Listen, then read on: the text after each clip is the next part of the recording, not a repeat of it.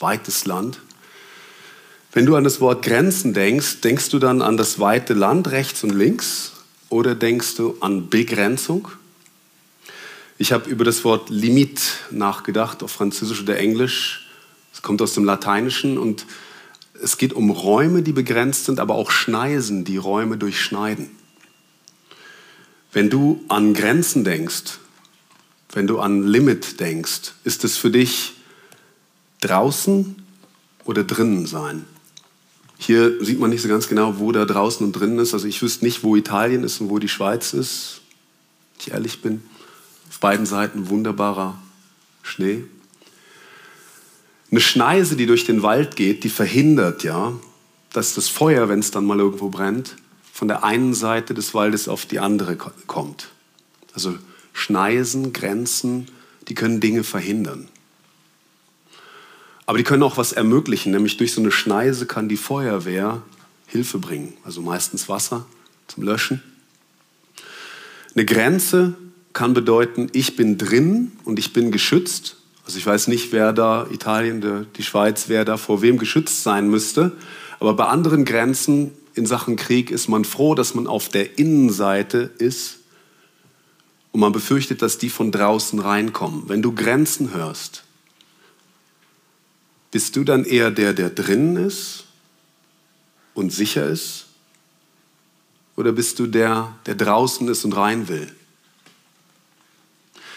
Wenn ihr Grenzen hört, das Thema meine Grenzen, deine Grenzen, begrenzt sein, das ist eigentlich ein negatives Thema.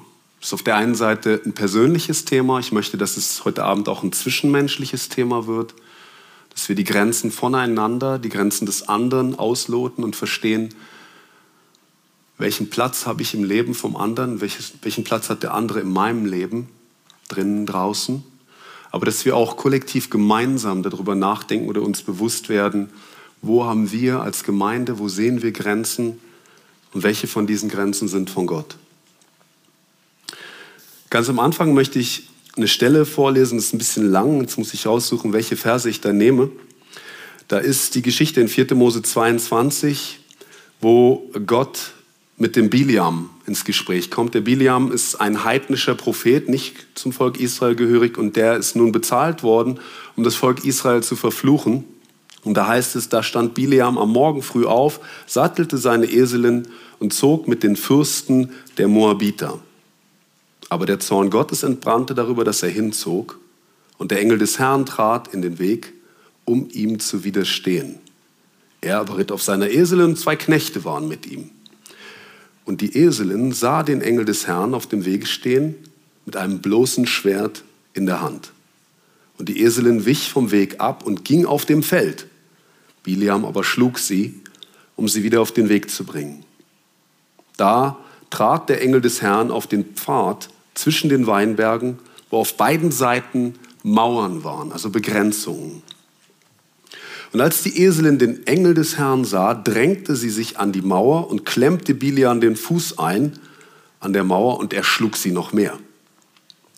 Da ging der Engel des Herrn weiter und trat an eine enge Stelle, wo kein Platz mehr war, auszuweichen, weder zur rechten noch zur linken. Und als die Eselin den Engel des Herrn sah, fiel sie in die Knie unter Biliam. Da entbrannte der Zorn Biliams und er schlug die Eselin mit dem Stecken. Da tat der Herr der Eselin den Mund auf und sie sprach zu Biliam, was habe ich dir getan, dass du mich nun dreimal geschlagen hast? Und dieser Mann, in dieser Situation, wo jeder von uns sagen würde, was, mein Esel kann reden, dieser Mann fängt an, mit der Eselin zu diskutieren weil du Mutwillen mit mir treibst. Ach, dass ich jetzt ein Schwert in der Hand hätte, ich wollte dich töten. Und die Eselin sprach zu Bileam, bin ich nicht deine Eselin, auf der du geritten bist, von jeher bis auf diesen Tag? War es je meine Art, so es, mit dir, es so mit dir zu treiben? Er sprach, nein. Also der Mann ist sauer auf seine Eselin und diskutiert da mit ihr. Ich, ich wäre so gerne dabei gewesen. Da öffnete der Herr dem Biliam die Augen, dass er den Engel des Herrn auf dem Wege stehen sah mit einem bloßen Schwert in seiner Hand und er neigte sich und fiel nieder auf sein Angesicht. Und der Engel des Herrn sprach zu ihm, warum hast du deine Eselin nun dreimal geschlagen? siehe, ich habe mich aufgemacht, um dir zu widerstehen, denn dein Weg ist verkehrt in meinen Augen. Und die Eselin hat mich gesehen und ist mir dreimal ausgewichen. Sonst, wenn sie mir nicht ausgewichen wäre, so hätte ich dich jetzt getötet. Aber die Eselin am Leben gelassen. Da sprach Bileam zu dem Engel des Herrn, ich habe gesündigt. Ich habe es ja nicht gewusst, dass du mir entgegenstandest auf dem Weg. Und nun, wenn dir es nicht gefällt, will ich wieder umkehren. Also da hat Gott einen Esel gebraucht und manchmal, also ich habe ja mit viel mit Muslimen zu tun und ich habe mir schon oft gewünscht, dass der Mohammed einen Esel gehabt hätte, der ihm auch so ein bisschen Widerstand geleistet hätte und angefangen hatte, mit ihm zu diskutieren über den Islam, den er da erfunden hat. Das ist leider nicht passiert. Aber ich glaube, dass Gott manchmal Dinge gebraucht, um uns unsere Grenzen bewusst zu machen. Der Mann hat nicht gemerkt, dass da Widerstand war. Der Bileam hat nicht gewusst, was Gottes Plan ist und was nicht.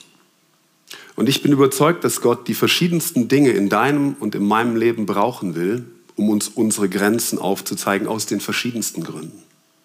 Manchmal halten wir uns für völlig unbegrenzt. Manchmal sind wir absolut zuversichtlich und überzeugt von uns selber und denken, wir haben es im Griff.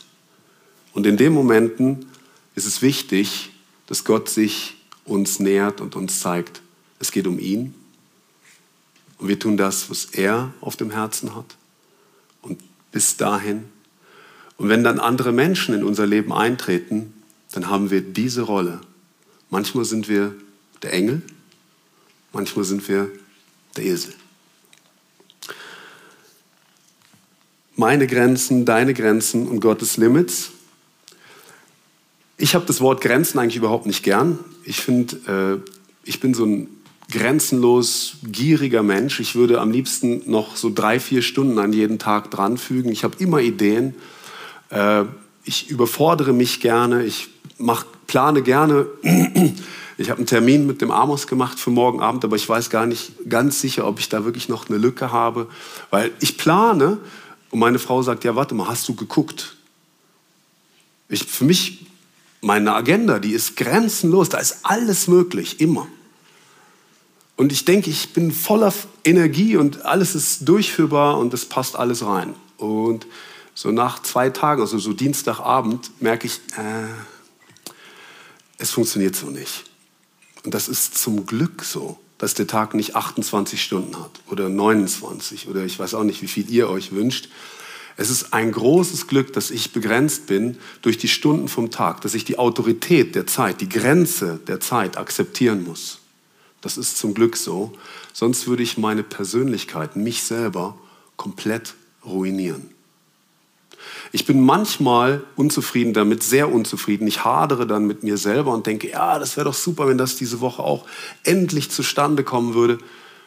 Und dann muss ich hören, es gibt auch noch eine Woche, nämlich die danach. Und danach kommt wieder eine Woche. Und dass du nicht alles kannst, Joshua, das hat mir übrigens schon mein Mathelehrer bewusst gemacht, äh, dass ich nicht alles kann also im Fach Mathematik war das nicht nötig, dass der überall so rote Zahlen hinschreibt. Es war mir ja bewusst, ich habe ja nicht verstanden, wovon der da vorne redet. Da musste man mir meine Grenzen ja nicht noch, auf, noch näher bringen. Auf dem Zeugnis hätte ich das gar nicht sehen wollen, aber die fanden das nötig. Und ich bin sehr froh, ich bin Gott sehr, sehr dankbar, dass er mich über diese Grenze der Mathematik, also ich bin in Deutschland aufgewachsen, sechs ist da die schlechteste Note, und da gab es so eine Schallmauer und das war die zehnte Klasse. Also ich bin zehn Jahre zur Schule gegangen und da stand diese sechs auf meinem Zeugnis in Mathematik.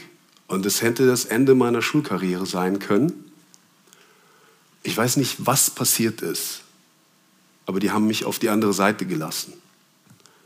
Und ich bin weiter zur Schule gegangen Gut, in den anderen Fächern war ich einigermaßen brauchbar, aber ich bin die völlige Niete in Mathematik. Das ist eine Grenze. Ich bin so dankbar über solche Leute wie dich, die rechnen können und denken können und analytisch funktionieren und nachvollziehen können, wie Dinge von rechts nach links kommen und so weiter. Organisatorisch funktionieren.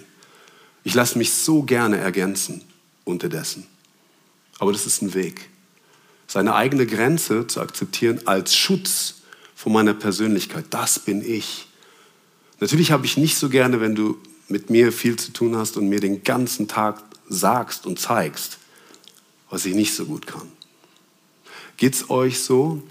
Äh, zeigt mal, wer von euch hat so absolute Grenzen, wie ich jetzt dargestellt habe, dass ich die in Mathe habe? Also Grenzen, an denen ihr gelitten habt, in der Vergangenheit, vielleicht in der Gegenwart, Grenzen, wo ihr merkt, das frustriert mich, ich würde gerne ein bisschen rechnen oder was auch immer es ist bei euch können, aber diese Grenze, ja, ich fühle mich verstanden.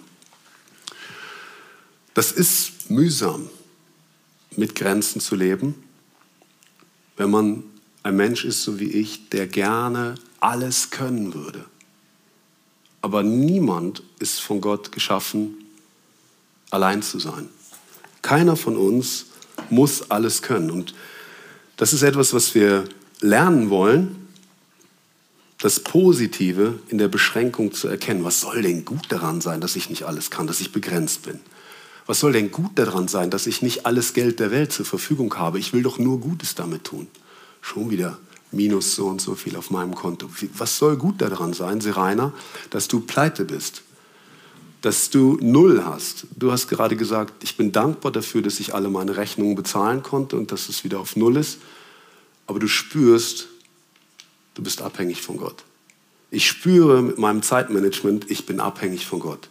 Mit meiner Kraft, meiner Energie, die mir nicht endlos zur Verfügung steht, ich bin abhängig von Gott. Mit meinen Gaben bei aller Vielseitigkeit, bei allem, wofür ich mich interessiere, und ich bin sehr neugierig, es gibt Dinge, von denen habe ich keine Ahnung. Und da bin ich sehr froh, wenn der David mir da hilft oder der Isaiah. Unterdessen fängt der Jan auch schon an, mir Sachen zu erklären. Da lasse ich mich sehr gerne ergänzen, manchmal. Aber manchmal merke ich, ja, bin doch recht stolz, würde es doch gerne selber im Griff haben.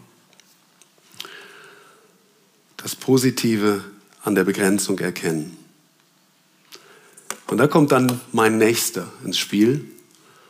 Und mein Nächster, der, der steht nicht einfach nur, wenn ich da jetzt den Blick ins Weite schweifen lasse, der steht nicht einfach nur neben mir und freut sich mit mir zusammen über das alles, was man so sehen kann. Manchmal steht mir mein Nächster im Weg, denke ich. Aber er steht in Wirklichkeit nicht im Weg, sondern er steht vor mir und er verhindert etwas. Nämlich, dass ich mein Leben verliere. Wie ein Schutzengel, wie der Engel in der Geschichte, die wir vorgelesen haben, der uns hindert, kann man das lesen, der uns hindert, aus den Realitäten hinaus in die Illusionen zu treiben. Wenn ich eine falsche Vorstellung habe von mir selber, wenn ich ein falsches Bild habe von mir, der falsche Joshua. Es gibt nichts Schlimmeres, als wenn ich denke und das auch in meiner Beziehung zu Gott auslebe, dass ich jemand bin, der ich in Wirklichkeit nicht bin wenn ich ein falsches Bild von mir habe und wenn mir das von außen auch noch vermittelt wird. Es gab eine Zeit in der Schule, da war ich sehr glücklich, dass die Leute zu mir gesagt haben, du bist Michael Jackson 2. Das war meine Identität, irgendeine Nummer 2 zu sein. Ich war kein Original, ich war eine schlechte Fälschung. Ich war viel größer als Michael Jackson. Aber ich konnte auch nicht so gut singen und ich habe auch nicht so viel Geld dafür bekommen. Aber ich war großer Fan und es war mir sehr wichtig, dass alle Leute zu mir gesagt haben, du bist Michael Jackson 2. Aber ich war gar nicht Michael Jackson. Also es, die meisten haben das gewusst, aber sie waren so nett und haben das zu mir gesagt. Sie haben gedacht, ich bin dann zufrieden und es hilft mir.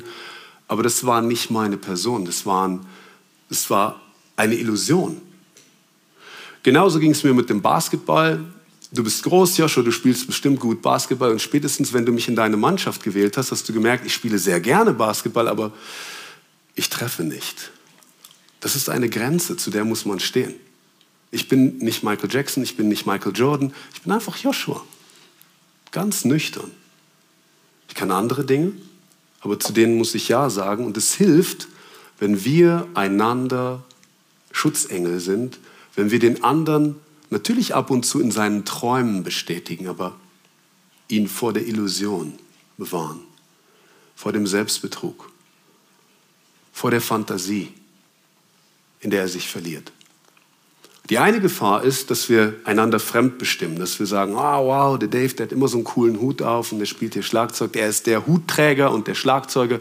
Dann tun wir ihn in eine Kiste Und da ist viel, viel mehr drin als in der Kiste. Aber der Dave glaubt vielleicht all das, was wir über ihn sagen und wird dadurch definiert. Wir stempeln ihn und reduzieren ihn. Und die andere Seite ist, wir begrenzen ihn oder aber wir stehen ihm nicht zur Seite. Wir sind nicht die Schutzengel. Wir helfen ihm nicht. Wir bewahren ihn nicht. Und zwischen diesen zwei Sachen, zwischen diesen zwei Mauern, müssen wir lernen, Dave, dich zu begleiten. Wir wollen dir das sagen und widerspiegeln, was du wirklich gut kannst und wer du bist, wie wir dich wahrnehmen. Aber wir wollen dich auch bewahren davor, also nicht nur ihn, wir wollen einander, wir wollen lernen, einander davor zu bewahren, uns zu verlieren in falschen Träumen. Wir müssen nicht Heiliger Geist im Leben voneinander spielen, sondern einfach das, was ich wahrnehme in deinem Leben, wo ich merke, da ist er, da ist sie nicht realistisch. Da wollen wir unseren Platz im Leben vom anderen wirklich einnehmen. Das ist nicht sehr modern. Das ist nicht sehr in. Wenn der Christoph zu mir kommt und sagt, du Joshua, so wie du gerade eben mit der Sarah, mit deiner Frau umgegangen bist, da kam irgendwas, das war schwierig für mich. Das fühlt sich nicht gut an. Deine Haltung, die ist hart, die ist, da werde ich ihm nicht an den Hals springen und sagen, oh Christoph, super, dass du mir das sagst. Aber ich bin darauf angewiesen. Das ist nicht beliebt das geht dich doch gar nichts an, warum mischst du dich da ein? Das ist doch ihre Ehe, das ist doch ihr Problem. Nein, das ist nicht wahr. Wir haben eine Verantwortung füreinander. Gott hat dir diese Eselin benutzt und sie hat die Verantwortung für Biliam wahrgenommen. Wie viel mehr du und ich. Wir wollen lernen, Verantwortung füreinander vor Gott wahrzunehmen. Ja, indem wir füreinander beten. Aber auch ja, indem wir einander ins Leben sprechen. Indem wir wenn wir merken, da stimmt was nicht, in deinem Umgang mit deinem Geld, mit deiner Zeit, mit, deinem, mit deinem Ehepartner, mit Kollegen, dass wir einander das sagen. Das ist das, was ich fühle. Darf ich dir da ein Feedback drauf geben? Klar braucht das Feingefühl. Natürlich müssen wir das einüben. Klar passiert das, dass wir vielleicht mal zu hart reingehen oder mh, hm, zu vorsichtig einander anfassen. Aber das wollen wir. Ich bin überzeugt davon, dass es Gott ehrt, wenn wir Anteil nehmen am Leben vom anderen. Wenn wir die Grenzen, die der andere hat, ihm auch zeigen, bewusst machen. Nicht hämisch. Ah, du kannst überhaupt nicht Basketball spielen, hör doch auf zu tanzen, das sieht ja furchtbar aus. Nicht so. Das ist nicht das Ziel. Das Ziel ist, dass wir einander ermutigen, der zu sein, der wir wirklich sind. Echt zu sein, wirklich zu sein, authentisch. Sei keine Kopie. Sei der wirkliche Joshua. Sei der Joshua, zu dem Gott dich gemacht hat. Du musst nicht Astrophysik studieren.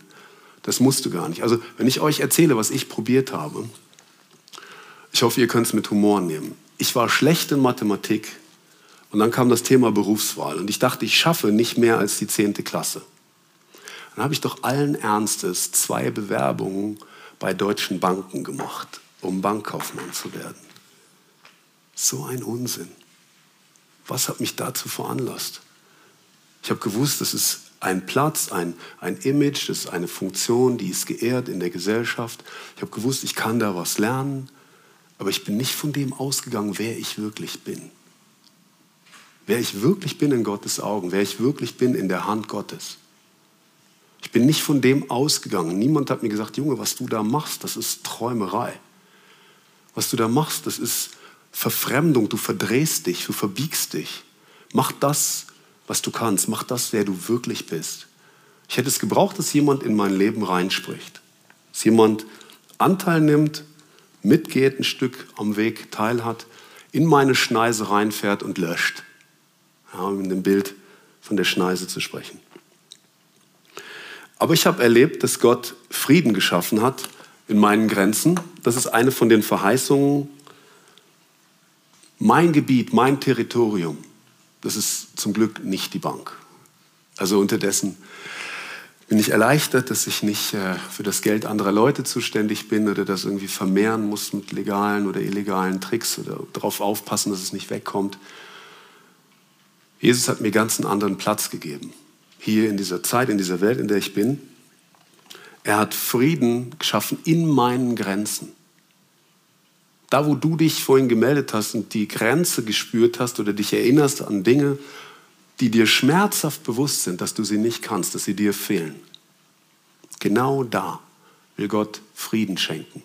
In deinen Grenzen, da wo du limitiert bist, da wo du dich hilflos fühlst, dass du sagen kannst, ja, ich bleibe auf dieser Seite vom Zaun. Ja, ich bin so wie ich bin, begrenzt. Ich brauche da Hilfe. Ja, auf dieser Seite vom Zaun lässt Gott grünes Gras wachsen. Es gibt ja diesen bekannten Spruch, auf der anderen Seite vom Zaun ist das Gras viel grüner, aber das stimmt gar nicht. Das Gras ist auf der Seite vom Zaun grün, wo man es gießt. Und Gott lädt dich und mich ein, dass wir auf unserer Seite vom Zaun gießen, investieren. Das ist das, was er uns auf dieser Seite vom Zaun, da, wo wir begrenzt sind, gegeben hat, dass wir da investieren, dass wir den Samen in den Boden drücken, dass wir uns nicht aufhalten lassen, bis da eine Picknickfläche entsteht, wo wir uns gemütlich niederlassen können und wo Gott sagt, ja, guck genau, da will ich dich weiden. Da sind die grünen Auen, auf denen ich dir einen Ruheplatz am Wasser geben will. Auf dieser Seite von deinen Grenzen. Das ist nicht ah, schiefgegangen. Entschuldigung, Joshua, du bist jetzt hier an dem kargen Boden mit dem steinigen Zeug und alle anderen, die, die haben es so lauschig und schattig und grün. So ist Gott nicht. Im Gegenteil, Gott möchte, dass auf deiner Seite von der Weide, dass da grünes Gras wächst, dass da Blumen wachsen, dass da Schatten ist, dass da Leben möglich ist, und zwar Leben in Vielfalt, in Freude, in Abwechslung, in Fülle. Er möchte dir Frieden schenken, genau da, wo du die Grenze siehst. Genau da, wo du und ich uns eingeengt fühlen, zeitlich eingeengt, möglichkeitenmäßig eingeengt, durch mühsame Menschen eingeengt. Wer von euch ist schon mal mühsamen Menschen begegnet? Ich war zehn Jahre im Internat und ich war sicher ein sehr mühsamer Mensch. Also gut, dass niemand von euch hier ist, äh, nein, umgekehrt, gut, dass keiner hier ist, der mich damals erlebt hat. Die würden euch stundenlang erzählen können, was für ein mühsamer Kerl ich war. Oder die Lehrer, die ich damals hatte. Oh, die Armen. Wenn ich heute zurückgucke, denke ich, Mann, ich muss, also, wie bin ich drauf Das sind ja kleine Sachen, wenn man ein Zimmer teilt, zum Beispiel. Wer von euch schläft mit offenem Fenster? Genau. Und wer von euch weigert sich, bei offenem Fenster zu schlafen? Ja, die Ehrlichen hier in der ersten Reihe. Prima. Das, das sind so kleine Sachen, da kann man, da kann man sich stundenlang streiten. Ja? Und der, der Stärkere gibt nach oder der Klügere oder, oder der, der einschläft abends. Aber wir haben uns wegen nichts und überhaupt nichts gestritten und ich hatte immer recht. Also das ist, das ist so eine Gabe von mir. Äh, manche sagen, es ist eine Schattenseite. Ich bin überzeugt davon, dass jeder von uns mal recht hat und mal nicht. Das ist einfach. Aber dass es ganz, ganz wichtig ist, von sich selber wegzuschauen. Und das konnte ich überhaupt nicht, weil ich hatte ja recht. Und ich war ja der Nabel der Welt. Und es ging ja um mich. Und Frieden habe ich nur dann gehabt, wenn, wenn ich in jedem Punkt das durchgebracht habe, wovon ich überzeugt war. Wirklich mühsam. In der Diskussion, in der Schulklasse. Oder wer hat angefangen? Oder wie lösen wir dieses Problem? Manchmal denke ich, Gott war sehr, sehr gnädig zu mir, nicht nur schulisch, inhaltlich, sondern auch in dem Internat, in den zwischenmenschlichen Beziehungen. Klar habe ich Probleme gehabt, klar habe ich Probleme gemacht, aber irgendwie ist es immer gegangen. Und in dem Moment, in dem Jesus in mein Leben gekommen ist, ist Ruhe gekommen, in meine Grenzen. Ich muss nicht mehr immer recht haben.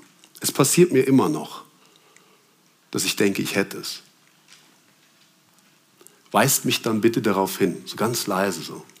Joshua, das ist wieder so ein Fall von, du hast nicht recht. Musst jetzt nicht kämpfen. Da ist grünes Gras auf der anderen Seite von den Möglichkeiten. Lass dich da nieder. Gott hat einen guten Platz für dich. Denn eigentlich soll ich ja andere Menschen in meinen Frieden einladen, an den Ort, an den Gott mich zur Ruhe bringt, einladen. Das ist meine Berufung, das ist deine Berufung. Nicht, dass wir die ganze Zeit Überflieger sind und auf der anderen Seite vom Zaun versuchen zu leben. Aus eigener Kraft womöglich. Gott möchte, dass du Frieden hast und dass du erlebt wirst als eine Person des Friedens.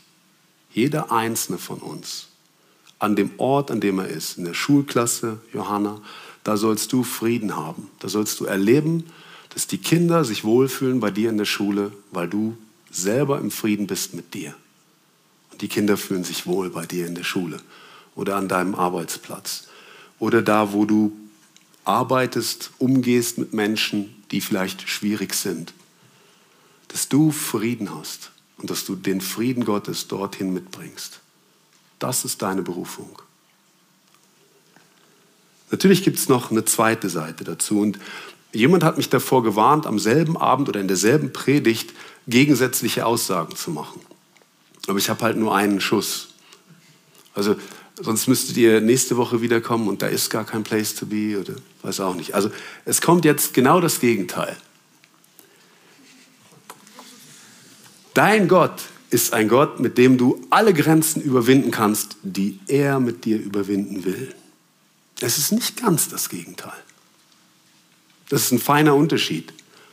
Manche Leute beten, Gott, du bist der Gott, mit dem man alle Grenzen überwinden kann, also überwinde ich jetzt, also was auch immer es ist. Und dann belügen wir uns. Und Gott hat gar nicht gesagt, dass er mit uns über den Zaun will. Da brauchst du Unterscheidungsvermögen. Und genau das will Gott mit uns einüben. Mit meinem Gott kann ich über Mauern springen. Das steht in der Bibel, das ist ein Psalm, das ist eine Zusage. Aber welche, welche Grenzen will Gott mit dir überspringen?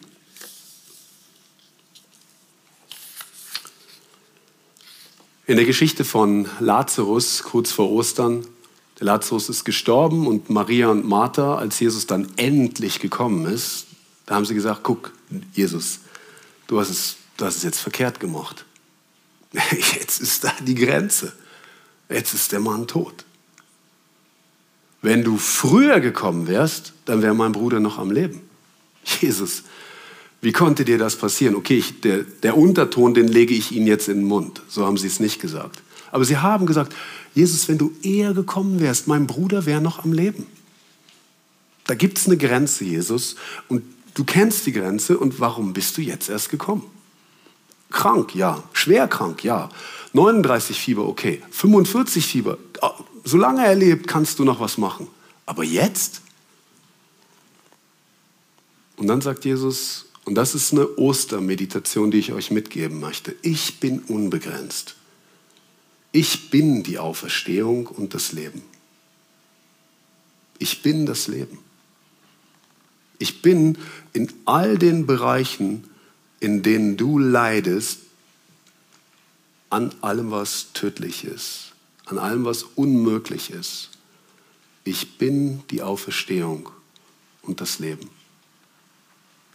Jesus sagt, und der spricht das sehr bewusst in die Unmöglichkeiten hinein. Die Unmöglichkeiten in deinem Leben. Da sagt er, diese Grenzen müssen nicht deine Grenzen bleiben, weil ich dein Gott bin. Nicht alle Dinge, die wir uns wünschen, überspringt er mit uns. Aber er ist der, der sagt, bis hierher, bis hierher ist eine Grenze und diese Grenze, die überspringen wir gemeinsam. Da gehen wir gemeinsam drüber und weiter. Und ich finde das anspruchsvoll und ich nehme euch mit in dieses Anspruchsvolle hinein. Ich traue euch das zu, dass ihr äh, eine Gemeinde seid, der man das predigen kann. Ja, es ist wahr, Friede in deinen Grenzen, aber ja, es ist wahr. Du hast einen Gott, der dich einlädt, Grenzen zu überspringen, Mauern zu überspringen. Der dritte Aspekt von den Grenzen ist, dass ich Gott begrenze. Wo habe ich Gott Grenzen gesetzt? Wo sage ich zu Gott, Gott, das mache ich nicht. Gott sagt zu dir, liebe deinen Nächsten wie dich selbst. Ja, Herr, natürlich. So freundliche Leute und nette Missionare, die weit weg sind, die liebe ich. Ich liebe China. Das ist ganz einfach. Aber Chinesen hier, ah, nein, die, die versteht man ja gar nicht. Das ist viel zu mühsam. Ja, oder, ach nein, warte mal, soll ich auch den lieben dieser schrägen Theologie? Was? Einladen? Herr, jetzt hast du dich aber vertan. Wo begrenze ich Gott? Wo sage ich Gott bis hierher und nicht weiter? Wo reduziere ich Gott und mache ihn klein?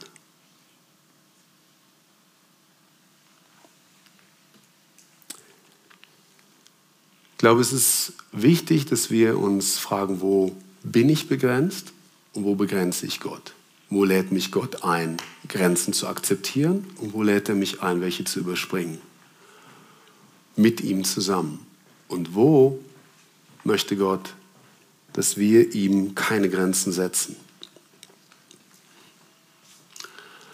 Der sicherste Ort, an dem du am meisten Erfüllung erlebst, ist, wenn du an deine Grenzen kommst. Stimmt das? Klingt das plausibel? Der Mann, der das gesagt hat, der singt. Und in Liedern kann man ja alles Mögliche singen. So. Der sicherste Ort, ist das wirklich der sicherste Ort, an dem ich an meine Grenzen komme? Nur dann, wenn ich in meinen Grenzen getragen bin in der Hand Gottes.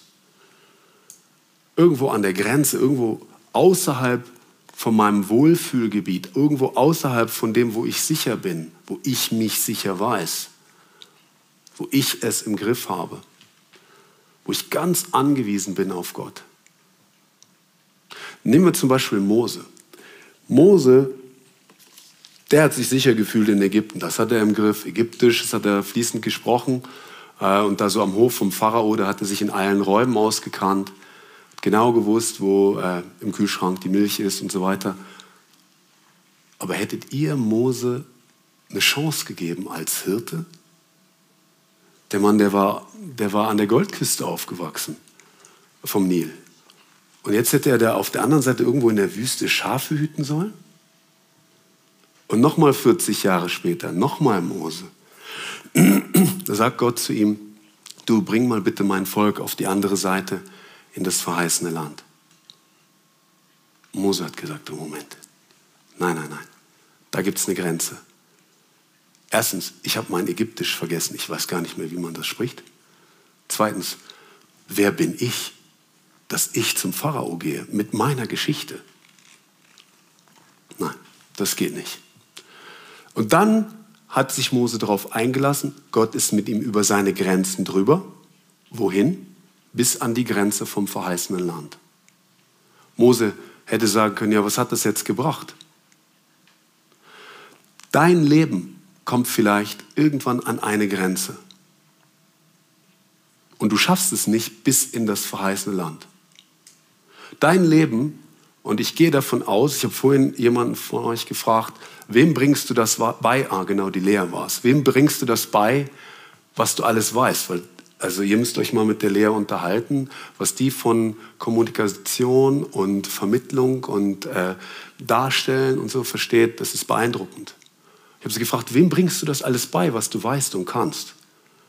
Und ich gehe davon aus, dass jeder von uns Sachen hat, die er anderen beibringen soll, vermitteln soll, weitergeben soll. Mose hat ganz, ganz viel von dem, was er wusste über Gott, was Gott ihm geoffenbart hat, weitergegeben. Aber er ist an eine Grenze gekommen. Und er ist nicht durchgebrochen bis in das Land der Verheißung. Er ist nicht durchgekommen, er ist selber nicht reingekommen und er konnte die Leute nicht hineinführen. Das musste er jemandem überlassen, den er aber genau dafür trainiert hat, dem er genau das weitergegeben hat, bis an die Grenze. Weitergegeben hat, damit der Josua den Job machen konnte, nämlich das Volk in das verheißene Land bringen. Mose hat immer von diesem Land geredet, 40 Jahre lang. Ich weiß nicht, was der Traum ist, die Verheißung, die Gott dir gegeben hat. Und da reden wir nicht von persönlichen Träumen, ich will eine Villa am Meer und ein großes Auto und einen schönen Mann oder Frau. Was ist der Traum, den Gott dir gegeben hat? Wenn du jetzt denkst, ja, also, ich habe gar keinen Traum. Also Joshua, wovon redest du da? Das müssen nicht Dinge sein, die du selber erfindest. Vielleicht ist es auch ein gemeinsamer Traum, den den wir miteinander träumen müssen oder lernen sollen zu träumen als Kirche, als Gemeinde. Wovon träumen wir? Der Christoph träumt davon, dass in einem Jahr ein super Auffahrtswochenende stattfindet mit Jungen und Alten, Kindern und Erwachsenen, Familien, Ledigen und dass sich alle wohlfühlen. Das ist in einem Jahr. Der kann ziemlich weit weg träumen. Und in Farbe, ihr habt die Bilder gesehen. Und er möchte, dass wir uns an seinem Traum, den Gott ihm gegeben hat, beteiligen. Du musst nicht alleine träumen. Und der Christoph geht bis an die Grenze. Er kann nicht machen, dass Corona dann zu Ende ist. Also ich gehe davon aus, Christoph. Er kann nicht machen, dass sich irgendjemand hier meldet und mithilft. Er geht bis an seine Grenze und er braucht Leute, die mitmachen. Und Gott hat noch ganz andere Träume hier für diese Gemeinde, wo er dich und mich braucht, damit wir mitmachen, damit das zustande kommen kann. Und das schafft der Christoph nicht alleine, das schafft der Hans-Jörg nicht alleine. Es braucht ein kollektives Miteinander unterwegs sein. Und wir müssen jeder bis an seine Grenze gehen. Jeder einzelne von uns ist gefragt. Und damit meine ich nicht äh, bis zur Erschöpfung, was weiß ich, Einladungszettel verteilen, nächtelang durchbeten, äh, Schlagzeug spielen, bis man nur noch mit Ovo Maltine weiterkommt oder so. Ich meine wirkliche Hingabe, bis du an die Grenze kommst, die Gott dir gesetzt hat. Und dann machen andere weiter. Aber denen musst du das übergeben. Und bitte, wenn du keinen Traum hast, häng dich ein bei Träumen, von denen du weißt, dass du die unterstützen kannst, dass du die mittragen kannst. Bitte Gott, dass er dir zeigt, bis an welche Grenze willst du mit mir gehen? Über welche Grenze soll ich andere hinausführen? Bis an welche Grenze darf ich junge Menschen begleiten? Kinder begleiten. Welche Sicht hast du für diese Generation? Mose brauchte eine Sicht für seine Generation und darüber hinaus. Über sein eigenes Leben hinaus. Als ich 20 war, war ich viel zu beschäftigt mit mir selber und um über mich selbst hinaus irgendwie auch nur eine entfernte Vorstellung oder eine Fantasie zu entwickeln. Und dann stehen da so Bibelverse, ja, Ehre und Herrlichkeit und die Völker und so. Und ich habe doch gedacht, Mann, oh Mann, was, was hat das mit mir zu tun? Gottes Ehre und Herrlichkeit zu den Völkern bringen. Pff, ich bin froh, wenn ich mein Leben auf die Reihe kriege. Und genau das ist passiert in meinem Leben. Ich habe wirklich Gott ehren können. Ich habe bis heute Kontakt mit Menschen überall auf der Welt, denen ich von Gottes Ehre etwas weitergeben konnte. Ich war noch nie auf den Komoreninseln, die sprechen da auch Suaheli. Du weißt wahrscheinlich als Einzige hier im Raum ungefähr, wo die sind. Zwischen Madagaskar und Mosambik gibt es eine kleine Inselgruppe, vier kleine Inselchen. Und ich habe einen Freund, der wohnt dort. Die haben da auch ziemlich Probleme mit Corona. Und der hat sich bekehrt in der Zeit, als wir in Marseille waren. Ich war noch nie da. Also meine Grenze ist so mehr oder weniger Europa und ein bisschen Israel und so. Ein Besuch in Afrika. Aber Gott hat mir einen Freund gegeben, durch den ich das Evangelium, die Herrlichkeit, die Ehre Gottes auf den Komoreninseln weitergeben kann. Und der hat einen Pflegesohn und der leitet die Gruppe von den Gläubigen dort. Was für ein Vorrecht, was für ein Geschenk, dass das Evangelium bis an die Enden der Erde geht, durch dich und durch mich. Gott will uns beteiligen. Wir müssen bis an diese Grenze gehen. Wir müssen das tun, was wir tun können. Und Gott tut den Rest. Ich kann nicht auf den Komoreninseln unterwegs sein. Das ist dein Erbe, das ist mein Erbe. Dass wir bis an die Grenze gehen, das Erbe von Mose war, das Volk bis an die Grenze zu bringen. Und das ist das, was er weitergegeben hat. Das Verständnis, das Bewusstsein, den Traum von dem Land. Gott hat durch Mose die ganze Zeit über dieses Land geredet, über dieses verheißene Land. Was gibt Gott dir für einen Traum? Was sollst du an andere weitergeben? Welches Verständnis von Gott? Welche Liebe Gottes? Was für einen Frieden? Wo bist du gemeint von Gott, dass du anderen Leuten eine Schneise schlagen sollst? Durch unwegsames Gebiet, damit die mit ihm weitergehen können. Wo bist du von Gott gemeint, dass du anderen Leuten über ihre Grenzen helfen sollst? Nimm das mit und lass uns mit dem Verständnis leben, dass Gott viel, viel, viel mehr vorhat, als einfach, dass du ein Prinz bist wie Mose, der zufrieden ist in seinem Palast. Oder wenn das nicht klappt, dass du halt so eine gescheiterte Existenz bist, die da mit Schafen und Ziegen in der Wüste rumstochert. Lass uns mehr von Gott erwarten, als dass entweder wir sind erfolgreich oder wir sind erfolglos. Lass uns von Gott erwarten, dass er uns beteiligt an seinen Träumen. Aber was erfordert das Innen? Wo ist die Grenze? Ich habe das erwähnt in dem Internat. Wir haben die Grenzen voneinander überhaupt nicht respektiert. Und das ist jetzt was Zwischenmenschliches. Wir müssen lernen, zu den Grenzen, zu den eigenen Grenzen zu stehen, uns gegenseitig unsere Grenzen bewusst zu machen, als Volk Gottes unterwegs in das verheißene Land so miteinander umzugehen, dass wir sagen können, wo ist die Grenze, wo ist Schweiz und wo ist Italien, was ist okay und was ist nicht okay. Äh, du findest die Vögel singen wunderbar und ich will Mittagsschlaf machen, bitte mach das Fenster zu, damit ich meine Ruhe habe. Du findest es doch cool, wenn die Nachbarn immer Musik hören. Ja, aber es ist nachts um zwei und ich will schlafen. Ja, wo ist deine Grenze? Wo ist meine Grenze? Was ertrage ich, was ertrage ich nicht? Wo ist mir die ganze Planung, die der Christoph da hat für Auffahrt 2022, das ist mir viel zu weit weg und zu unsicher. Wo brauche ich mehr Planungssicherheit? Und für dich ist die Grenze noch viel, viel, für deinetwegen könnte man auch 2025 schon planen. Und das ist mir viel zu weit weg, viel zu wenig griffig. Die einen brauchen mehr Aufmerksamkeit, mehr Zuwendung, mehr Erklärung, mehr Hilfe, mehr was auch immer es ist und die anderen, die sind völlig entspannt. Wir müssen die Grenzen voneinander kennen. Wir müssen in der Lage sein, einander so gut zu kennen, dass wir wissen, okay, jetzt bin ich zu weit gegangen, jetzt befinde ich mich schon auf italienischem Boden. Jetzt habe ich ihn zu sehr genervt, jetzt habe ich ihn zu sehr unter Druck gebracht. Jetzt habe ich zu viel von ihr verlangt, zu viel erwartet. Lass uns Feingefühl entwickeln als Volk Gottes unterwegs zu der Grenze, zu dem verheißenen Land, dass wir im Umgang miteinander nicht so sind wie das Volk Israel, die die ganze Zeit rumgemurrt haben und dem armen Mose das Leben schwer gemacht haben. So wie die miteinander und mit ihren Leitern umgegangen sind, haben sie ihre Grenzen nicht gekannt sondern sind ständig über die Grenzen des anderen hinausgegangen und haben den verletzt und waren mühsam für ihn. Wie gehe ich um mit den Grenzen meiner Geschwister? Respektiere ich die? Drücke ich dir Wertschätzung aus, dadurch, dass ich deine Grenzen spüren lerne?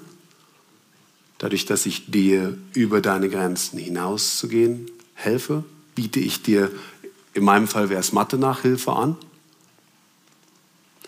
Vielleicht damals, wenn du zu mir gekommen wärst und gesagt hättest, Joshua, der Nikolas wäre zu mir gekommen und hätte gesagt, Joshua, du brauchst dringend Mathe-Nachhilfe. Ich sehe, du hast ein Problem mit dem Rechnen, ich helfe dir. Vielleicht wäre ich viel zu stolz gewesen, das anzunehmen. Dann hätte er das irgendwie geschickter verpacken müssen. Die Feuerwehr, die darf mit Blaulicht kommen, wenn es irgendwo brennt, die darf die Schneisen hochfahren und da rumspritzen. Aber wir müssen lernen, dass die Grenzen vom anderen manchmal auch etwas mehr Feingefühl erfordern. Ich arbeite mit Orientalen und da kann man manchmal nicht so direkt kommen. Da muss man indirekte Kommunikation einüben. Zum Beispiel, wenn es darum geht, Kritik. Wenn man einen Termin macht und der andere kommt dermaßen zu spät. Wenn ich dann sage, du, wir haben um drei abgemacht, jetzt ist es fünf, dann ist der andere verletzt. Das braucht dann ein Feingefühl. Wie kann ich das ausdrücken, dass ich verletzt bin, ohne dass ich den anderen verletze. Lass uns das einüben. Meine Kultur ist so und deine Kultur ist vielleicht ganz anders. Dein Zeitbewusstsein ist ganz entspannt und meins ist vielleicht viel schweizerischer. Vielleicht. Ich bin überzeugt davon, dass wir üben müssen, nicht nur wir hier miteinander.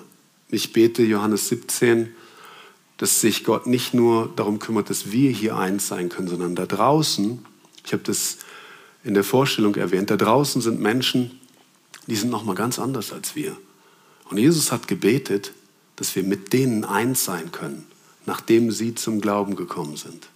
Ich glaube, dass wir einen Auftrag haben an dieser Generation, an denen, die mit uns gleichzeitig leben. Und da ist, da ist nicht nur eine Grenze.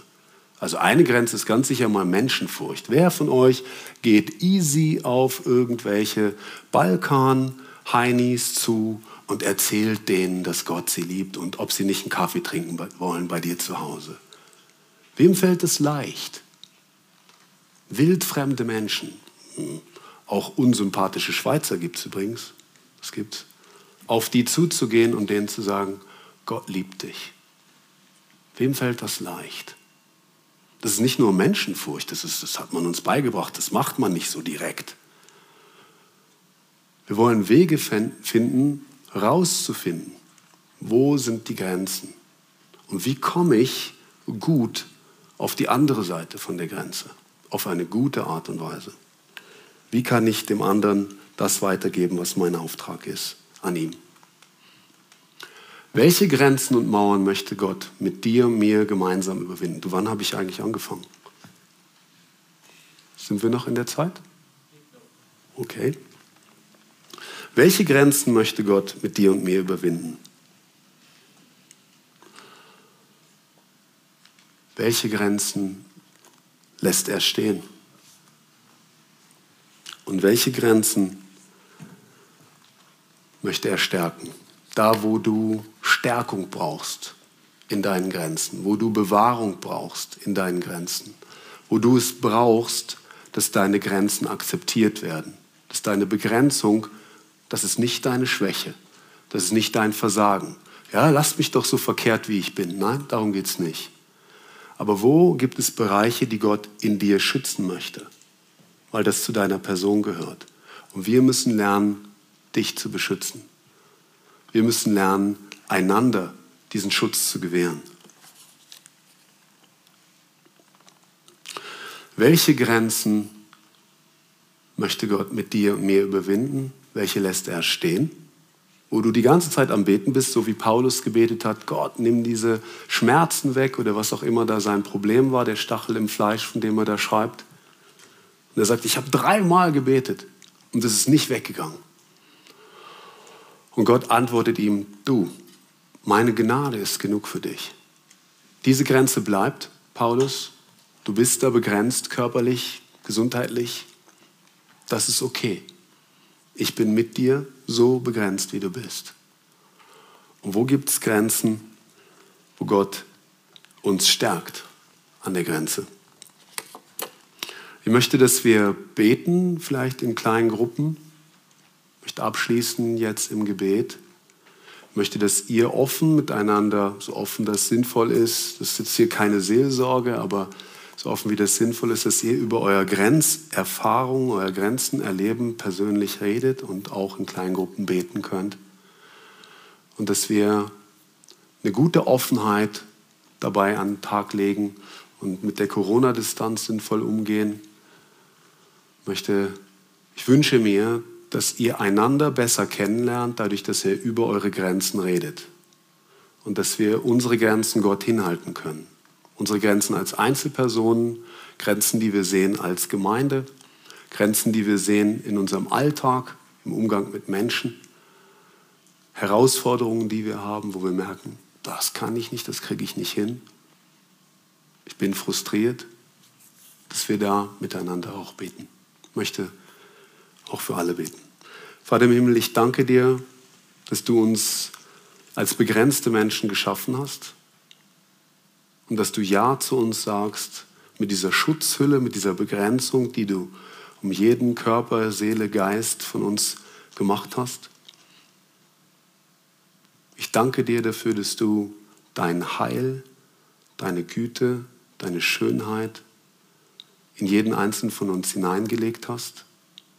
Herr, und ich bitte dich, dass wir ineinander immer mehr erkennen, was du am Tun bist dass wir in der Begegnung miteinander nicht nur die Grenzen vom anderen, sondern auch den Schatz sehen. Aber dass wir auch lernen, einander auf eine gute Art und Weise zu unterstützen. Da, wo du dem anderen weiterhelfen willst, da, wo er lernen muss, seine Grenzen zu akzeptieren. Vater, ich bitte dich, bitte dich dafür, dass du jedem Einzelnen mit den schmerzhaften Grenzen einen Schritt weiterhilfst, sich zu versöhnen oder diese Grenzen mit dir zu überspringen. Amen.